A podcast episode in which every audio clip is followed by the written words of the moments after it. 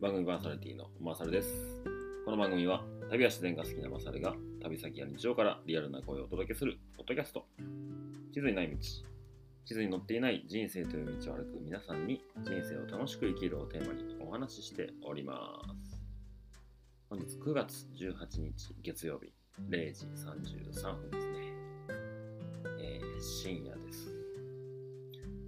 えーっと、世の中は3連休ですか ?3 連休ってことを昨日知りました。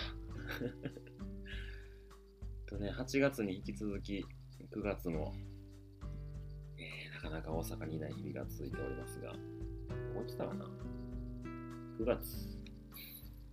えーっと、9月2日あれですね、トークイベント、えー砂漠のお話していただき、よかったですね。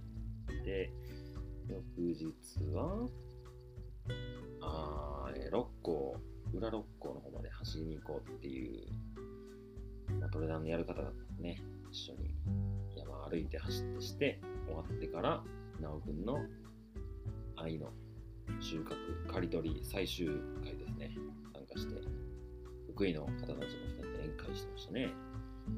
そして、そして、からは、まあ、その週は大阪にいたんですね。うん。大阪にいましたね。あ、結構大阪いますね。で、12日、13、12、13、14で、えー、大分県じゃない、宮崎県の大久江山の麓を流れております、郡川というところに、カフェバーテントの周さんと一緒に、沢登りとケール釣りやってきました。めちゃくちゃ楽しかったです。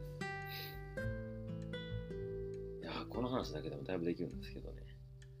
山辺ですかね。が釣れましたね。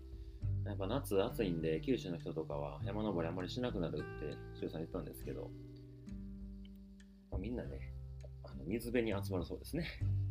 夏は暑いので。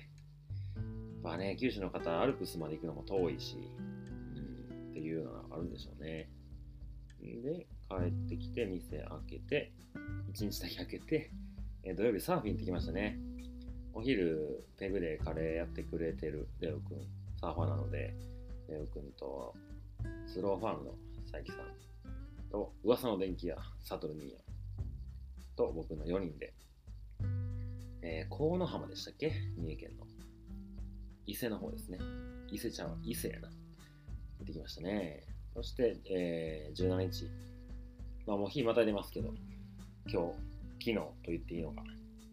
わらあちのワークショップ、えートレランナーの、トレランナーのって言っていいかな。まあ、走るのがすごい好きな方、とみさんという方が、えーワークショップを開いてくれました。僕もね、サンダル作りましたよ。はい。まあそんな感じで9月なんですが、明日、明日というかこの朝起きて、直くんと一緒に福井の方行くんですよね。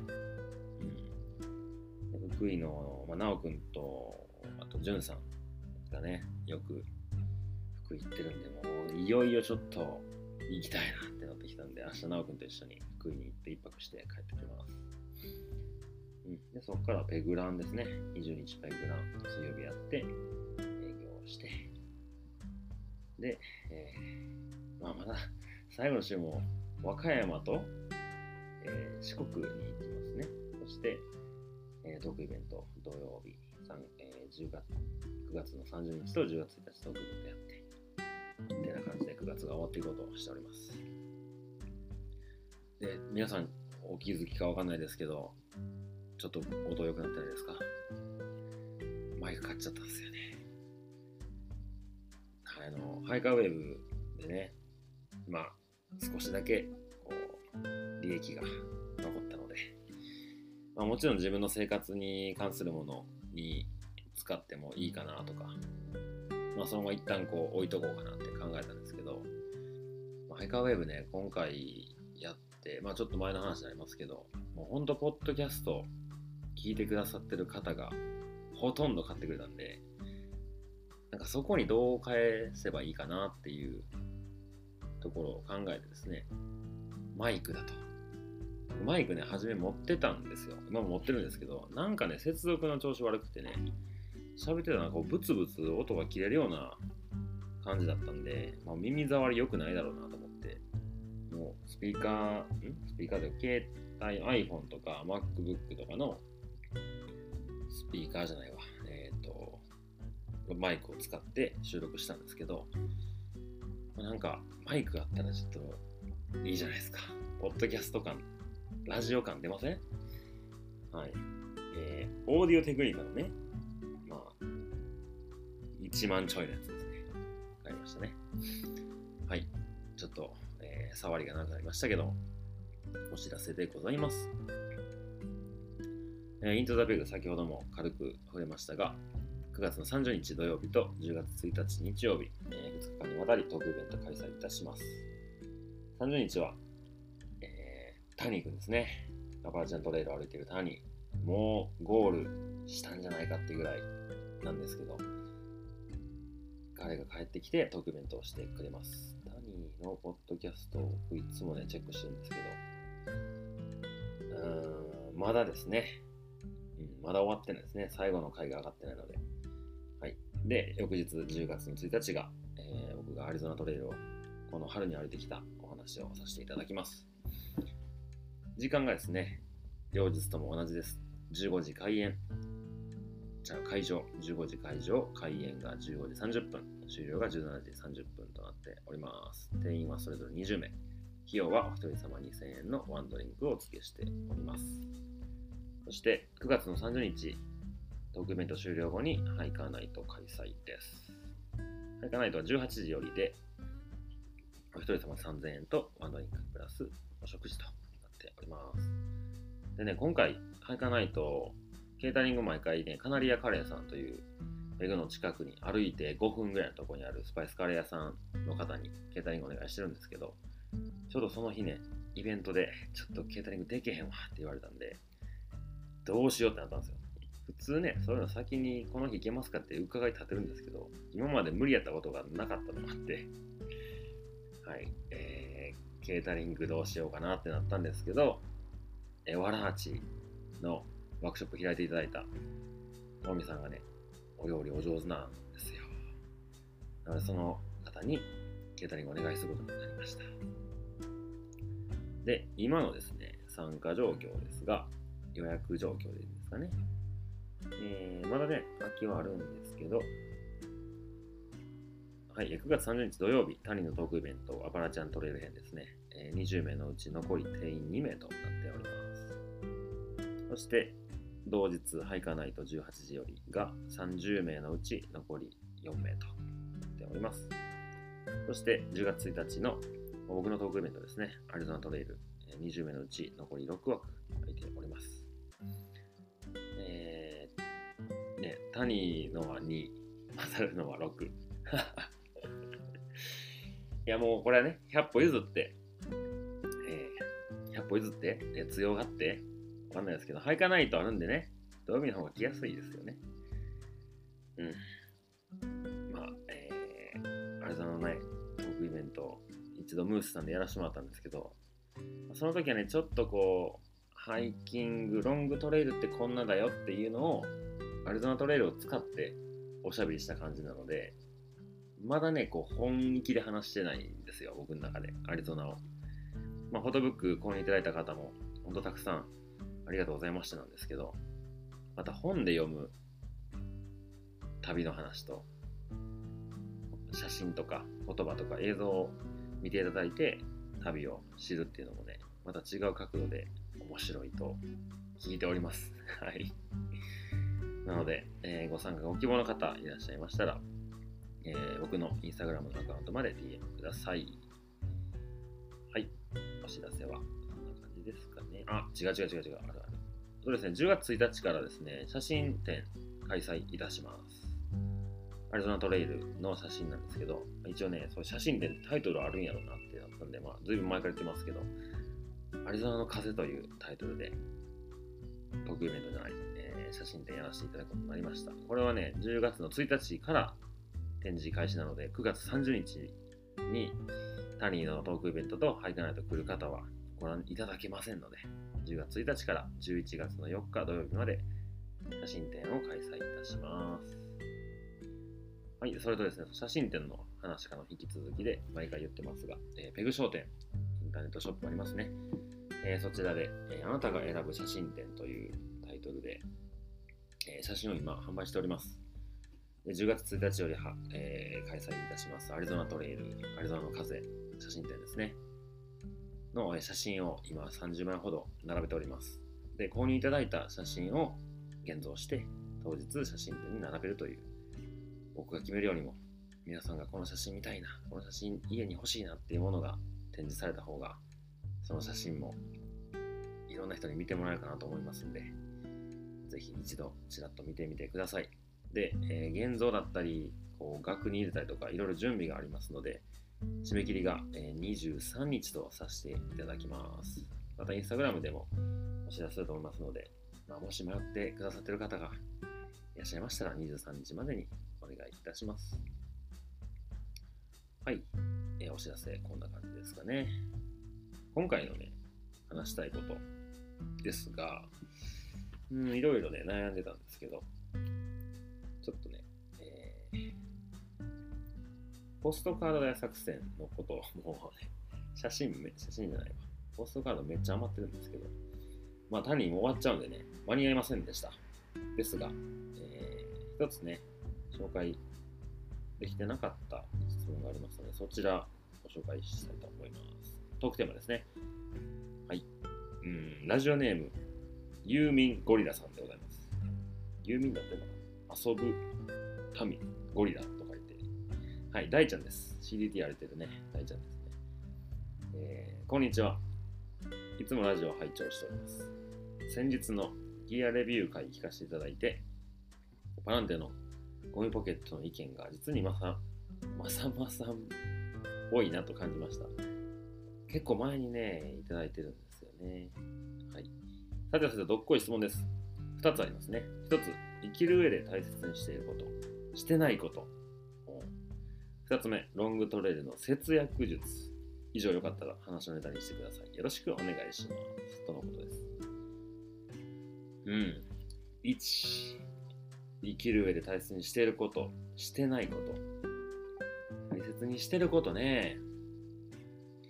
うーん、いろいろありますけど、自分の心に正直にっていうのは結構旅を始めた頃ぐらいから強く思ってますね。うん。まあ言葉だけで言うとめちゃめちゃ簡単な話なんですけど、自分がしたいことをする、したくないことをしない。ほんとシンプルなんですけど、これ結構大事なんじゃないかと最近すごい思うことが多々ありますね。うん。どういう場面で思うかというとね、いろんな場面で思うんですけど、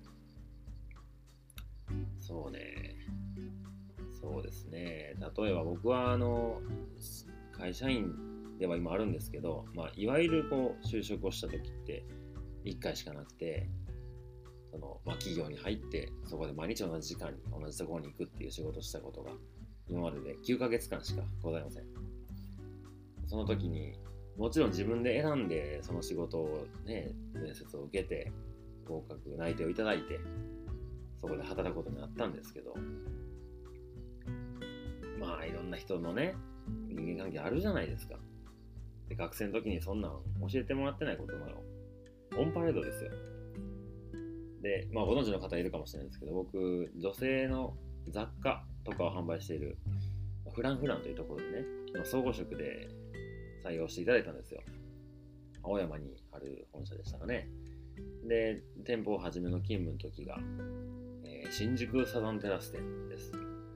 超人のいる、めちゃくちゃ忙しい店舗に始め、新人研修として採用され、採用配属されたんですけど、自分でしたいと思ってやってたことやのになんかだんだん仕事おもんなとか思い出したんですよ。なんでこの人あんな言うんやろなとか、どんどんなんかね、こう矢印を外に向け出すんですよね。なんか自分が今こうなのはあの人のせいだとか、自分が今こんなしんどいことさせられてるのはあの人のせいだとか、で、したくないことをしなきゃいけないんだ、みたいなね。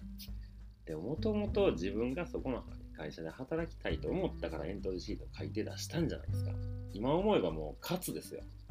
ああ何を言うとんだと。10年前のマサルに言いたいですね。でもまあそんなもんやと思うんですよね。新卒で入ったばっかの時、僕はそうしか思えなかったんですよ。でそっからまあ旅に出てからね、まあ、よく話してるかもしれないですけど、全部自分で決めたことなんで、矢印が自分に向くんですよね。誰かに頼まれてやったことじゃないし、まあ言うて人生全部そうなんですけど、僕が思うにね、誰かにやれって言われたけど、実際やったのは自分じゃないですか。うん。やらないっていう選択を取れたかもしれないのに、それがないと思い込んでしまって、やらされたと感じると思うんですけど、でもやるって決めたのは自分なので、もう全てのことにおいて、やらされてることなんて一つもないんじゃないかなと最近思うんですよ。それなんで旅が分かりやすいんですけど、だってお金は減っていく一方ですよ。で体力は削られていきますね。で、えー、食事もね、そんな豪勢なものを毎日もちろん食べれませんし、まあ、基本的に動画歩きだったり、まあ、チャリンコだったりしたので、まあ、雨、風、暑さ、寒さ、雷、雪、いろいろありましたよ。でもそれって誰かに頼まれてやらってないっていうのは明確なんで、誰もやれなんて言ってないです。自分が仕事辞めてまでそれをやるって言い出したのは知ってるので、自分が。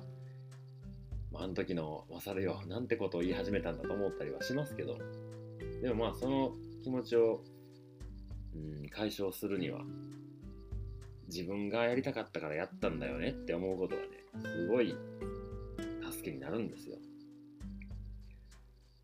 ちょっと話、ずれてはないかな。うん、いろいろ話いろんな方向に行きそうなんで、この辺で一旦終わっとくんですけど、そうしたいことをちゃんとして、したくないことをしないっていうのは、全部自分の決定なんですよね。自分がその、したくないという、しないということを決める。するということを決めるんで、その選択を間違えないように自分の心に聞いて選択していくのがいいんじゃないかなと思ったりはしますね。大切にしてること、そこな気がします。そうやって、うん、ちょっと気づき始めて、そういうことを気づいて、生きてきたここ5、6、7年ぐらいですかね。うん、その時はね、そんな言い方でいいんかなと思ったりしてたと思うんですけど、実際今、それでよかったなと本当に思います。周りには本当に素敵な人たちに囲まれて何不自由なく毎日楽しく生きていけるというね、それだけでいいじゃないですか。嘘ついて、えー、言いたくないこと言って、やりたくないことやって、もしかしたらたくさんお金を稼げるかもしれません。もしかしたらちょっと偉くなってるかもしれません。でもそれじゃあ多分今のこの晴れやかなこの気持ちにはなれてないでしょうね。おそらく。わかんないですけど。はい。っていうのがまあ、そうね。今、1の質問2つ聞いてくれてますけど、まあ今ので答えたっぽいですね。大切にしてることは、えー、やりたいことしかやらない。心に正直になる。したくしてないことで、大事にしてないことは、大事にしてないことでもないな。大事にしてないことでもないな。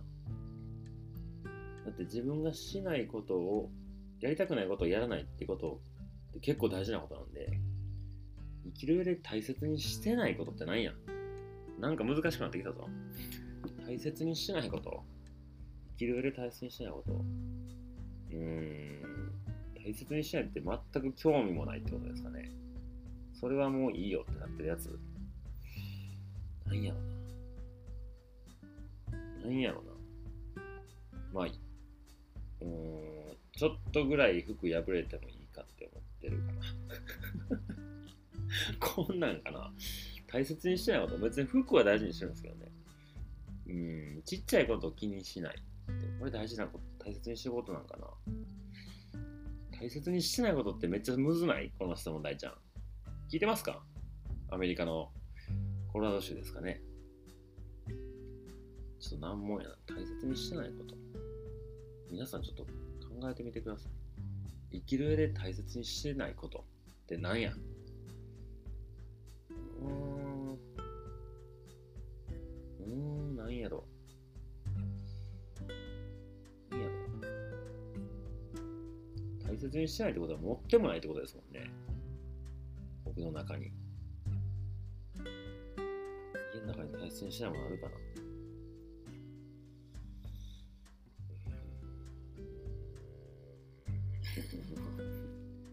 大切にしてないものなんて僕の周りにはございません大ちゃんそれでいいかなあ、わかった。わかったわかった。大切にしないものわかった。えー、っと、マイク買ったんですけど、その説明書多分一瞬で捨てますね。はい。物増えるんで。そんな感じです。はい。じゃあもう一個あったね。もう一個は、ロングトレイルの節約術。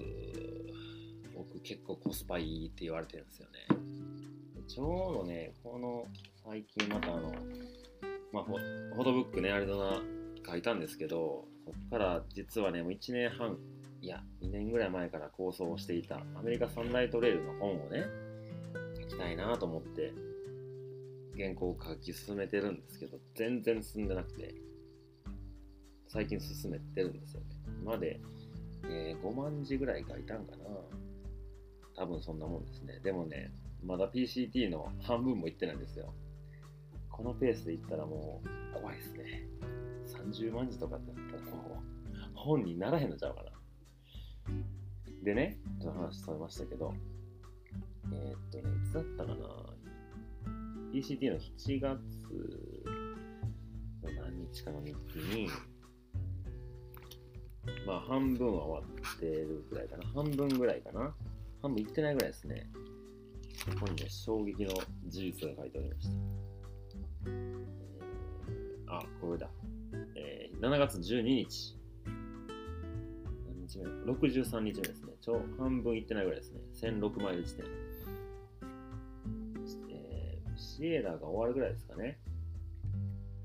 で、まあ、この時マジで金なかったんで、モンベルからサポートしてもらって、えー、道具代、ギア代を浮かして、で、そんね、いい服なんて買えないんで、ユニクロとか、無印とか、そんなんでなんとかして、で、航空券もね、払わなきゃいけないとか、で向こうで食料も買ったり、宿とか、いろいろあるかなと思って、その前の年に僕、世界一周したってほぼほぼ金なかったんですよね。で、帰ってきてからなんとかかんとかかき集めて、多分50万円ぐらいだったらいけんじゃないかと思って、50万円ぐらいなんとか用意したんですよ。で、まあ、もろもろね、なんかいろんな支払いってあるじゃないですか。その前の月のクレジットの支払いが数万円あったとかで、スタートした時多分50万なかったんですよね。40何万やったかな。で、えー、もちろん服はどんどん汚れて壊れて破れていくんで、もう靴も買い替えなきゃいけなかったりで、半分過ぎてない頃に、えー、残りね、衝撃ですよ。これほんまなんかなと思うけど、残高が残り13万円ってらしいんですよ。これマジか。半分終わってへんのに残り13万しかないっていうもう地獄のような PCT ですね。で絶対金で金足りひんやんみたいなこと書いてるんですけど、結果足りたんですよ。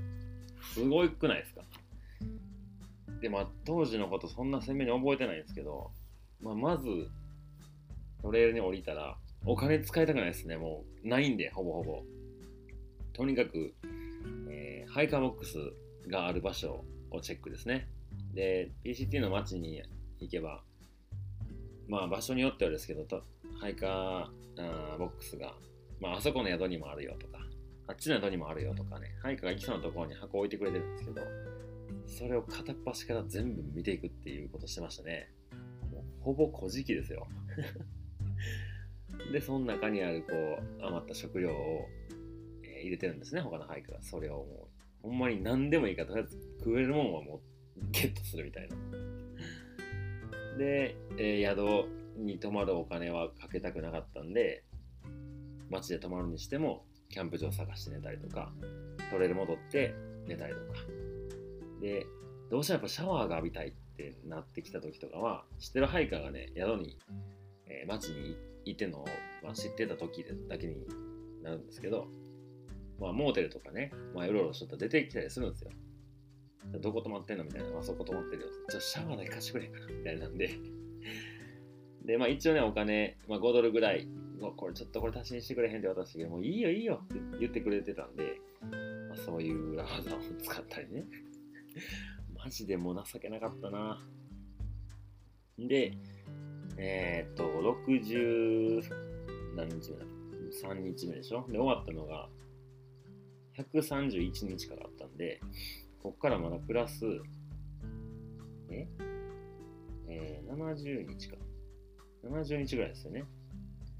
70日13万で用意来たなってなるんですけど、最後の1ヶ月も、もうクレジットで、とにかくもう日本帰ってからなんとかしようみたいな発想に切り替えて、とにかく払えたからクレジットで払って、日本帰ってからもう大ダメージを受けましたね。もう本当にお金なかったんで、帰ってきた時も多分数万円ですよ。で、そっから日雇いの現場の仕事して、1週間詰めて働いて、なんとかクレジットの支払いを終えて、っていうようなね。で、なんとかこう、また人間の社会に戻っていきつつ、で、また次の年にアパラチャントで歩いて、帰ってきてはまたそういう感じで、なんとかしのいだんですけど、結果ね、BCT 歩いた時に使ったお金が40万円ぐらいだったと思います。全部合計して。うん。これ結構ありえない額らしいんですけど、僕は行きましたね。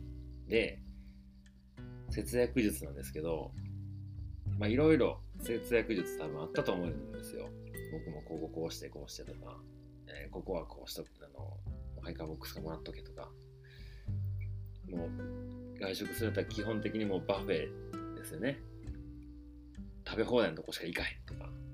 で、そこの余った食料とかも、店員さんに言って、持って帰っていいかなっつって、持って帰ってトレールで食うとか。今思ったら悲しくなってきたな、そんなハイキング。心は痛かったんですよ。うん。そんで、まあ、結論に行くんですけど、なぜ節約できたかというとですね、節約しないといけなかったんで、もうアイディアなんて山ほど出てきますよね。だって使ったらなくなって続き旅できないっていう、なんでしょうね。排水の陣。うん、もう、これよりも後ろ下がったら崖から落ちる状態で、僕は PCT をスローハイクしたので、あの、ハイキングっていう物理的な怖さじゃなくて、資金が尽きるという、もうちょいね、準備しとけよって感じなんですけど、僕ね、それはできないですよね。なんか50万ぐらいあったらいけるんちゃうかっていうか、もうざっくり50万ぐらい集めて、向こう行って、初めはちょっと調子いいんですよね。なんかこんな買ってみようかなとかやってるけど、ようよう考えたら、あれ？お金なくなるぞみたいなね。うん、まあもう今はそんななってないですけど、もう当時はね、まだまだお金の使い方もよく分かってなかったんでしょうね。日本での生活の仕方、飲みにも言ってましたよ。まあ、なんかその辺は勉強になったなと思って今はいるんですけど、まあその物事の本質で言うとですね、節約せざるを得ない環境に身を置けば節約するしかないんで、できますね。はい、スパルタでいきましょう。でね、この前、えー、ゴーさんのトークイベントで、ちょっとま同じような話があったんですけど、節約術ではないんですけど、めちゃくちゃ面白かったんですけどね、その全部の話が。その中で出てきた僕がすごい、うん、印象的な部分がですね、まあ、ゴビ砂漠、砂漠地帯ですね。そこを近代景気と呼ばれる、まあ、スマホ、GPS、うんと時計、えー、磁石、地図とか、もうそんなものを全部手放して旅をしてたので、初めはね、星読みですね。スターナビゲーションで夜中移動して目的地に行こうとしてたんですけど、まあ、そのスターナビゲーションがいろいろあってできないと。それではナビゲーションできないんじゃないかっていう不安に駆られて、星読みを諦めたんですね。で、そこから、まあ、途方に暮れていた彼はですね、ナビゲーションシステムを失ったわけですよ。で、ふと、えー、行きたい方向の砂漠を見てるとですね、遠くの方に山が見えたらしいんですよ。ということは、あそこの山まではずっとまっすぐ歩いていけば着くわけじゃないですか。ずっと見えてるんで。じゃあ、その、その1個目の山を A, A 地点としましょう。で、A 地点から次、もう少し先に違う山が見えたら、そこ B 地点ですよね。B 地点からスタートの街は見えなくても、もし B 地点にいたら、A 地点を目指して歩いて、A 地点からスタート地点に戻ってこれると。それをつないでいけば、旅ができるんじゃないかっていう仮説を立ったんですね。でもやったことないナビゲーションなんで、怖いですよね。めちゃくちゃ。だって、砂漠ですよ。水もないし。で、住んでる人たちも遊牧民とかがたまにいるぐらいですよ。でしかもその人たちは移動するので、会えたらラッキーぐらいのところに飛び込む勇気ありますか？僕は絶対に無理です。で、郷さんも、まあそれをいきなり一発で本番、ね、本番で試すのは怖いから、まあ、練習の遠征にしようかと一瞬よぎったらしいんですね。まあなんか GPS を持ったりとか、紙地図を持ったりとかして、基本的には景色を覚えて、その景色をスケッチして旅をする。まあ、そんな回でもいいんじゃないかという郷さんの中で考えがあったらしいんですけど、でも当時の、まあ、もうスマホもない、何ともないような時代の遊牧民族の人たちは移動したわけですよね。例えばこう飼ってる羊、羊なんかな多分羊でいいと思うんですけど、がこう食料がなくなってきたと。草がなくなってきた。じゃあ場所を変えて草があるところの餌場に行かなきゃいけない。とか、これは想像の上の話ですけど、例えば水水を汲める井戸がこの時期になったら枯れちゃうと。だから時期が変わっていけばまた違う場所の井戸に行ったら水がゲットできるみたいな。もう本当に生死をかけて移動してたと思うんですよ。っていうのを郷さんがその時に彼らは行きたい場所に行ったわけじゃなくて行かなきゃいけないところに行ってたんじゃないかと考えたんですね。で郷さんの旅っていうのは行きたいところに行くわけですよね。その時点で人間の本能は出てこないんじゃないかという見解に至り、えー彼が出した答えは自分がそこに行かなければいけない場所に変えてしまったんですね。でその方法がねやっぱちょっとクレイジーなんですけどもしものためにもしも道迷ったりとかなんかした時に携帯とか GPS とかで連絡自分の現在地が分からないようにその荷物を置いていったらしいですよ。わかりますか？普通ね、まあ、念のためにこれ持っていこうかなっていうじゃないですか。大体使わないですけど。でも念のためにそれを使わないようにするんですね。要するに自分を、えーそういう状況に追い込んだわけですよ。そうしたら自分の人間の本能が出てきて、そのナビゲーションが完成できるんじゃないかっていう、もう狂気の外ですよね。っていう答えを導き出して、えー彼は旅をしてしまったというお話でした。だから郷さんが GPS を持ってその旅をしたらいつまでたっても行きたい場所でしかなかったけどそれを置いていくことによって行かないと死んでしまう場所に変わったんですね。そうなるとやっぱ彼の中ではいろんなこう人間の本能が出てきたりいろんな感覚が研ぎ澄まされていったんだと思うんですよ。聞いてる限りですけどね。うん。だからそういう状況に置かれたら人ってね、なんとかするんだよと思います。はい。大ちゃん節約術、めちゃくちゃスパルタな、えー荒い感じですけど、僕は多分そうやって節約してきたんだと思います。真似しないでください。はい。今日の配信はこの辺で終わりにしようと思います。はい。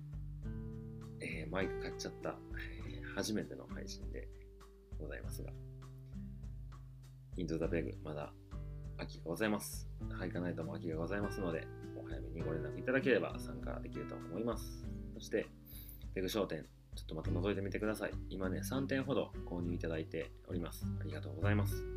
それもそろそろね、現像して、今こん、え額も探しに行ってね、えー写真展の準備も進めていこうと思いますので、10月1日、えーまあ、30日もですけど、お越しになる皆様、えーお楽しみというところで、本日の配信は終わりにしようと思います。それでは皆さん、楽しい日をお過ごしください。さよなら。